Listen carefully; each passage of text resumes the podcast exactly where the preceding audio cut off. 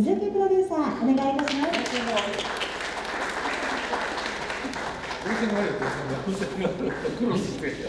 それでは。記念撮影ありがとうございましたこれよりテープカットへと進めてまいります私がどうぞと申し上げましたらテープにハサミをおいでくださいそれでは参りますどうぞ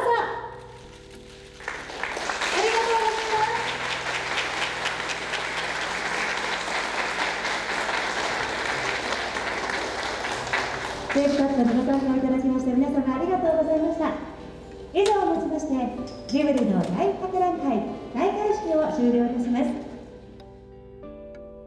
鈴木敏夫のジブリ汗まみれ。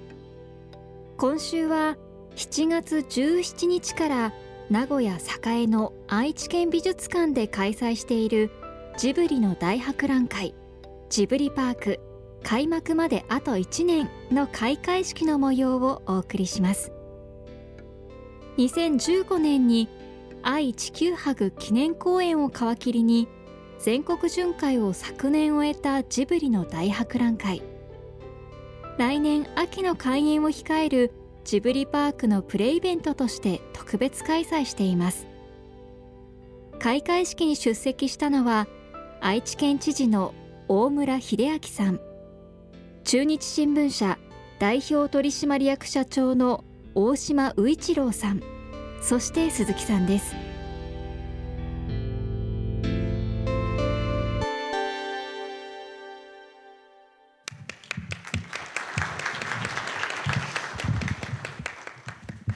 はい、えー、皆さんこんにちは。えー、愛知県知事の大村秀明です、えー、本日は、えー、ジブリの大博覧会の、えー、オープニングセレモニーということで、えー、本当多くの皆さんね報道陣の皆さんにもお越しいただきありがとうございます、えー、いよいよ明日、えー、7月17日から9月23日まで2ヶ月余りですね、えー、この愛知県美術館におきまして、えー、このジブリの大博覧会、えー、スタートということでございます。えーまあ、ちょうどいろいろ話題はありますけどあのオリンピック・パラリンピックと同じ時期にですね、えー、まあ本来であれば世界中から来ていただいたお客さんにあの、えー、東京行ったついでにあのこちらの名古屋にも来ていただいてねあのジブリの、えーまあ、まさに集大成といいますかねあの真髄を見てもらいもらいたいなということで、えー、本当去年に2022年2020に企画をさせていただきましたが、えーまあ、新型コロナウイルスということでですね、えー、去年は、えーまあ、1年延期だとオリンピックと合わせてということさせていただきましたが、えー、それでもちょっと惜しいなということであの、えー、鈴木プロデューサーにお願いをしてですねもうとにかくちょっとでもいいから何かやってというふうにお願いをいたしまして、えー、それで去年できたのがあのジブリの大じゃない博覧会ということで本当にお願いして1ヶ月で仕立て上げていただきましてありがとうございました。えー、とそれでも本当にねあの去年も見応えあったなと思ったんですが、えー、今年はね、えーなななんとなんと、まああのえー、県あの県の美術館の,、ね、あの企画展示の面積だけじゃなくて常設のところも全部入れてワンフロア 全部使うということでございますので本当に見応えのあるものになっているというふうに思っております。私ども感染防止対策をしっかりやっていきます、えー、などであの、えー、時間単位での入場者それからあの滞留の方の制限もさせていただきながら、えー、またあの換気もしっかりやって、えー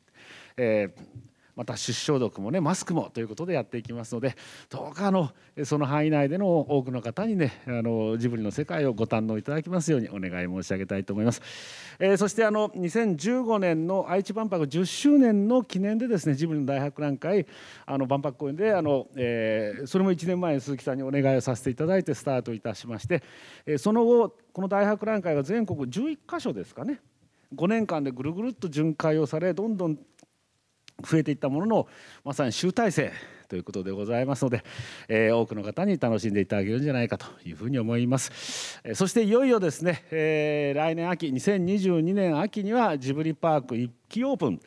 えー、に翌23年にはジブリパーク2期オープン。いうことになります。えー、1期についてはですねあの、えー、青春の丘エリアそれからまたジブリの大倉庫そしてまたどんどこ森エリアとこの3つということでありますが今年度中にもあの工事の進捗は8割ということになりますので、えー、着々とね、えー、できていきます。来年9月までには、えー、建物もそして中の内部の展示園も全部できるということでね、えー、どんどん進めております、えー、そして今回もあのこの大博覧会の中にもですねあのジブリパークの、えー、コーナーがありましてねそこのあの中に、えー、これはあの2期オープンになりますけれども、えー、ハウルの動く城の模型がありますし、えー、またハウルの動く城の実物大のあの あの足が ありますので またあのその大きさをね、えー、ぜひあの実感をしていただいたらと思います。まあいろいろ本当見物がたくさんありますのでね私はここでぐだぐだ言っとるよりもぜひまた皆さん見ていただいて、えー、本当にあの多くの皆さんにねこのコロナ禍だからこそなんか明るい話題が欲しいという今のね、えー、時にえー、スタジオジブリさんにねあの本当に答えていただいたジブリの大博覧会、えー、堪能していただきたいと思います、えー、日本を代表するコンテンツであるジブリを大いに盛り上げていきたいと思います。よろしくお願いします。ありがとうございました。知事ありがとうございました。それでは続きまして中日新聞社代表取締役社長大島宇一郎より皆様にご挨拶申し上げます。大島社長よろしくお願いいたしますえー、先ほど知事からもありましたけどコロナのせいで1年お待ち申し上げておりましたという、えー、ジブリパークに大倉庫エリア建設中なんですが1年間待たされた展示物も倉庫を探すのが結構大変だったっていう おまけ付きでございまして、えーまあ、何はともあれこれが明日開幕できると。えー、1年間、えー、お楽しみにされてた皆さんにはあじっくり、えー、ジブリの世界をに浸っていただくそんな機会にしていただければというふうに、えー、思います。まあ、今回、えー、長い間全国を巡回してきたあジブリの大博覧会ですが、えー、新たなあ展示物も多く加わって、えー、愛知に集結そして、えー、フィナーレって言っちゃいけないんだっけ、えー、あのジブリパークへつながっていくと、えー、いうことで「あの風の谷の直しからワームの世界」っていうのは多分これが愛知初登場の展示物とかってそういうものがまだまだいっぱい散りばめられておりますのでこれをもお楽しみにしていただきたいと思いますし猫バスアトリエ。楽しみですね。あの佐藤さんに監修いただいて、えー、新しいなんかものの見方が見えてくるんじゃないかと。担当者から来たメモには書いてあります。私まだちょっとこれから拝見するんで何度もあのコメントのしようがなくて。えー、鈴木プロデューサーの顔見てるとなんとかドラゴンズの成績が気になってしょうがないんですけど。なんか控え室でもそんな話ばっかりしてたらしくて。大変申し訳ありません。あの頑張ってはいるんですがちょっと今一つ元気がなくてですね。えーまあ、何はともあれコロナ禍であります、えー、先ほど知事からもご紹介がありましたがあ入場者の制限、えー、密にならないような配慮、えー、ご来場いただく皆さんにはマスク手洗い、えー、その他もろもろいっぱいご協力いただかなきゃいけないことがあります、えー、基本あの事前に切符を買ってきていただくということも含めてですね、えー、いろいろとご協力いただかなきゃいけませんがなんとかえー、感染防止対策を徹底して、えー、皆様に安心安全にご覧いただけるジブリの大博覧会にしていきたいというふうに思います。私実は大蛇大博覧会でおみくじを引いたら大凶だったんです。よそれ以来なんかあんまりいいことがなくてですね。まあ、なかなか神社で大凶を引くことはないのですがひょっとしたら鈴木さんの仕込みじゃないかと思ったぐらい。えー、まあまあまあそうそういうことも含めて、えー、いろいろと、まあ、夢も見つつ将来を考えつつ いろいろ考えさせられる展覧会になるのではないかというふうに思います。よろしくお願いします。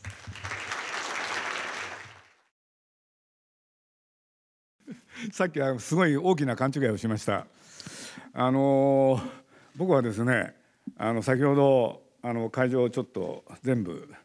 えー、改めて見させていただいて、まあ、確かに、えー、5年5年え6年前になるんですか？名古屋で初めてやったのが。でそこから数えてね、まあ、また再び名古屋へ帰ってくるっていうことで。これでまあ一方で懐かしさを思いつつ、まあ、さっき見てたんですけれど。これで僕印象に残ったことは2つありました。一つえー、だーっと見てったじゃないですか。ほん先ほど来のご挨拶の中にもあったんですけれどね。見てて。これは去年と違って 今年は本物の大博覧会？いや実はですね去年もね大じゃないと言いながらかなり大博覧会だったんですよ。でそれをねあの知事の方からもねご指摘を受けたし、ね、今年は一体どうなるんだろうってどっかにあったんですよね。それで見てってああこんな感じでやってんのかとでまあ見ながらですねまあでも大体ここら辺でやればこんだけやればあ,、まあ、ある程度ややったかな？なんて自分で思いながら見てたんですけれど一番驚いたこといろんなとこ見よ見ても見ても終わらないんですよ。要するにね「えっ?」てこれいつまで見なきゃいけないの？ってその気分にさせられたんです。でそれがねなんか妙ななんていうんですかね僕の中ではあのある種の快感あこんだけお見せすればいろんなお客さんにちゃんと楽しんでいただけるんじゃないかなとそれをまず一つは思った次第でございます。あと一つはですね実はまあね最初の入り口から入って見てったら、まあ、実はまあ今回の展覧会の趣旨っていうのは、まあ、作品そのものそれからそれにまつわるものもさることながら要するに皆さんの目に一番触れるものはおそらく潜在物であろうと。それをね一個一個いろんな形でお見せしたら皆さんにとっても非常に近しいものそして面白いものになるんじゃないかなとでそういうことで言うと僕自身が関わった部分のものがかなり多く展示をされてたんですけれどまあ見始めてまあねいろんな作品本当に随分いろいろあったんですけどナウシカから始まって僕はですね実は手書きで書いたものその他がいっぱい置いてあったんですよ。これでまあしょしょ、ね、それを見ながら僕が次に思ったのはそれ何かっていうとねあれって思ったんですよ。あの古いものって皆さんにもそういうご経験があると思うんですけれどちょっとね調べたくてファイルを開いたりして探しますよね。そうするとまあ、見つからない時もあるけどあここに置いてあったんだってことで見ることもあるんですけれど今日改めてそれを見て僕が驚いたのはなんだここに置いてあったのかって それの連続だったんですよ。ね、これでね僕びっくりしちゃってねそしたらまああのジブリのね今回この展示を中心になってやったジブリの橋田っていうのがいいんですけれどこの展示が変えてね僕がいろんなブツブツ文句を言い出したらこの展示が終わったら鈴木さん返しますからって。そんなことを言われてね あの本当にねいっぱいいろんなものが置いてあって僕自身がね忘れてるようなものまでただ見れば思い出すんで。でそういうことで言うとあのまあ本当皆さんねご覧になってどういうふうに思われるかっていうのはそれぞれの方のねあの思われることだと思うんですけれど僕自身あそうだったんだこれはこうやってやったんだっけああやってやったんだっけってことをねいろいろ思い出させてくれるそういう展示になってると思いました。なおかつプラスアルファねいくら見ても終わらないっていうね まさに今年こそね本物のね大博覧会になったかなと思います。まあ、あとはですね、まあ、皆さんのお力をねお借りしていろんな方に告知していただいてちょうどオリンピックともぶつかりますけれどまあねせめてこのコロナでねいろいろある中、まあ、ジブリでね皆さんが楽しんでいただけたら僕自身も嬉しいと思いますんで、えー、ぜひ報道その他の方よろしくお願いしたいと思います。えー、今日はありがとうございました。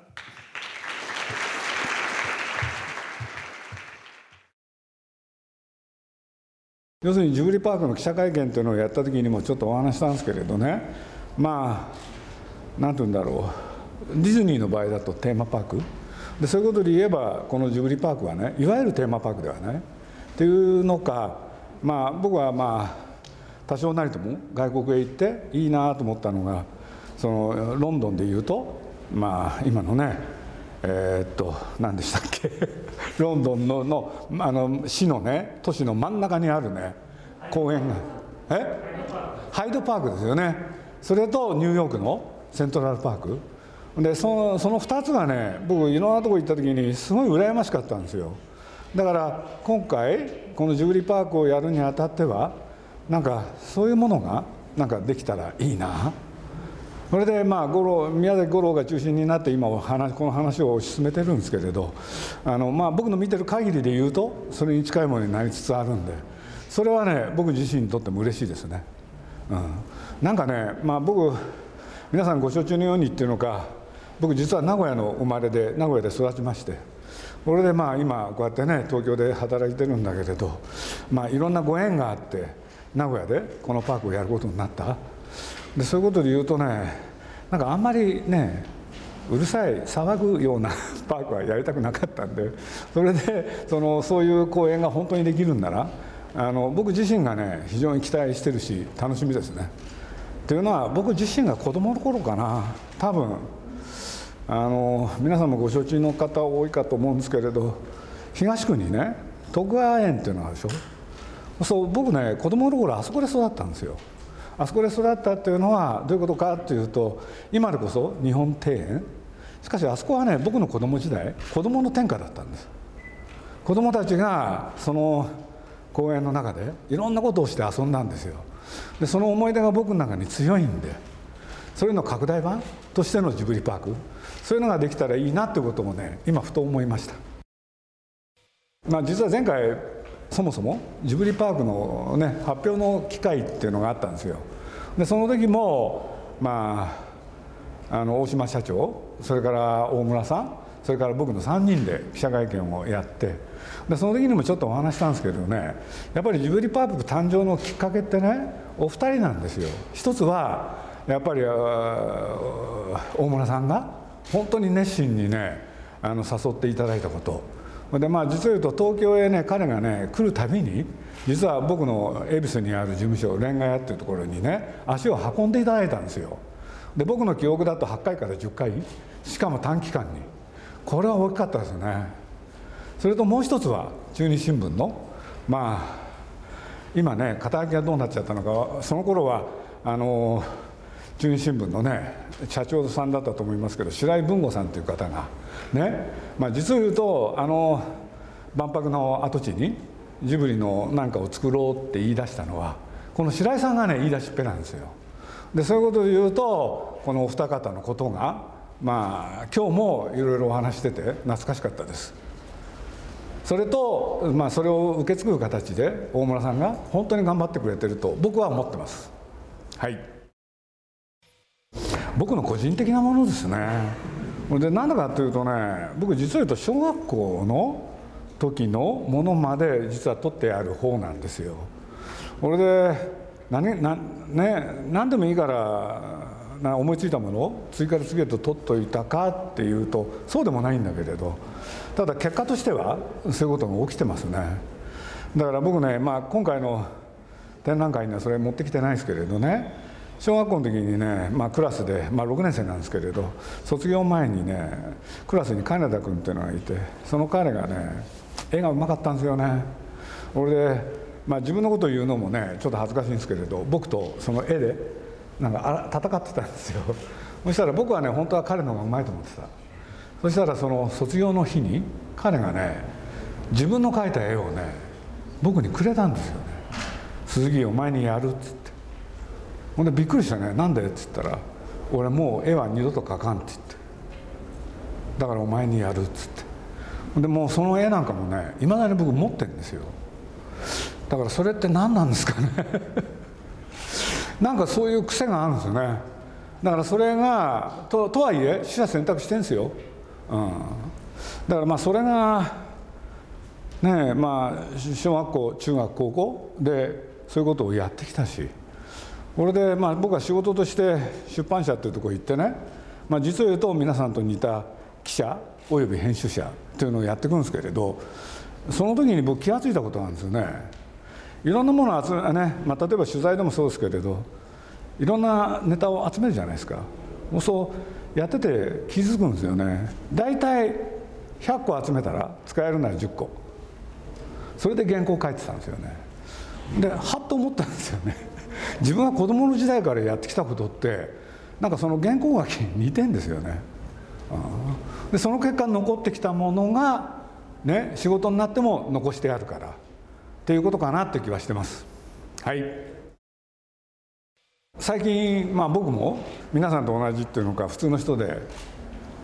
まあ、新聞読んだり雑誌を読んだりテレビを見たり。でそういう中で皆さんもそれはね気づかれてると思うけれどなんて言ったって今日本中の話題をさらってるのは？やっぱり大谷君のね、大リーグでの活躍でしょ？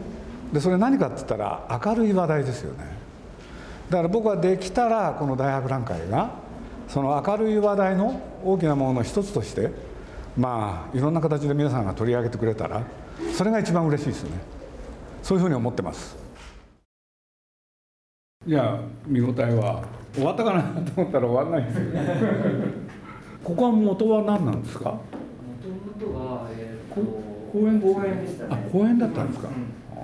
れの隣にあの愛知文化会館っていうのがあったんですよ。そうですよね、ええ。あれどこ行っちゃったんですか？だからあれをこうしてこのその隣にこうようやく大博覧会をできるようになって。ありがとうございます。とんでもないですまあちょっと手前味噌ですけどお客さんには喜んでもらえるんじゃないかなと思って。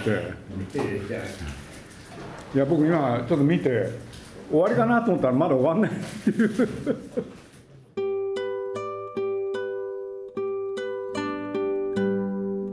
ジブリの大博覧会ジブリパーク開幕まであと1年の開会式の模様いかがだったでしょうか？ジブリの大博覧会は名古屋栄の愛知県美術館で9月23日まで行われます。来週もお楽しみに。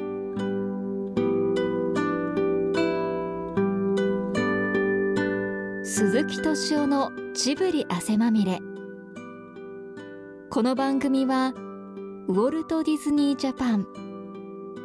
ローソン日清製粉グループ au ブルボンの提供でお送りしました。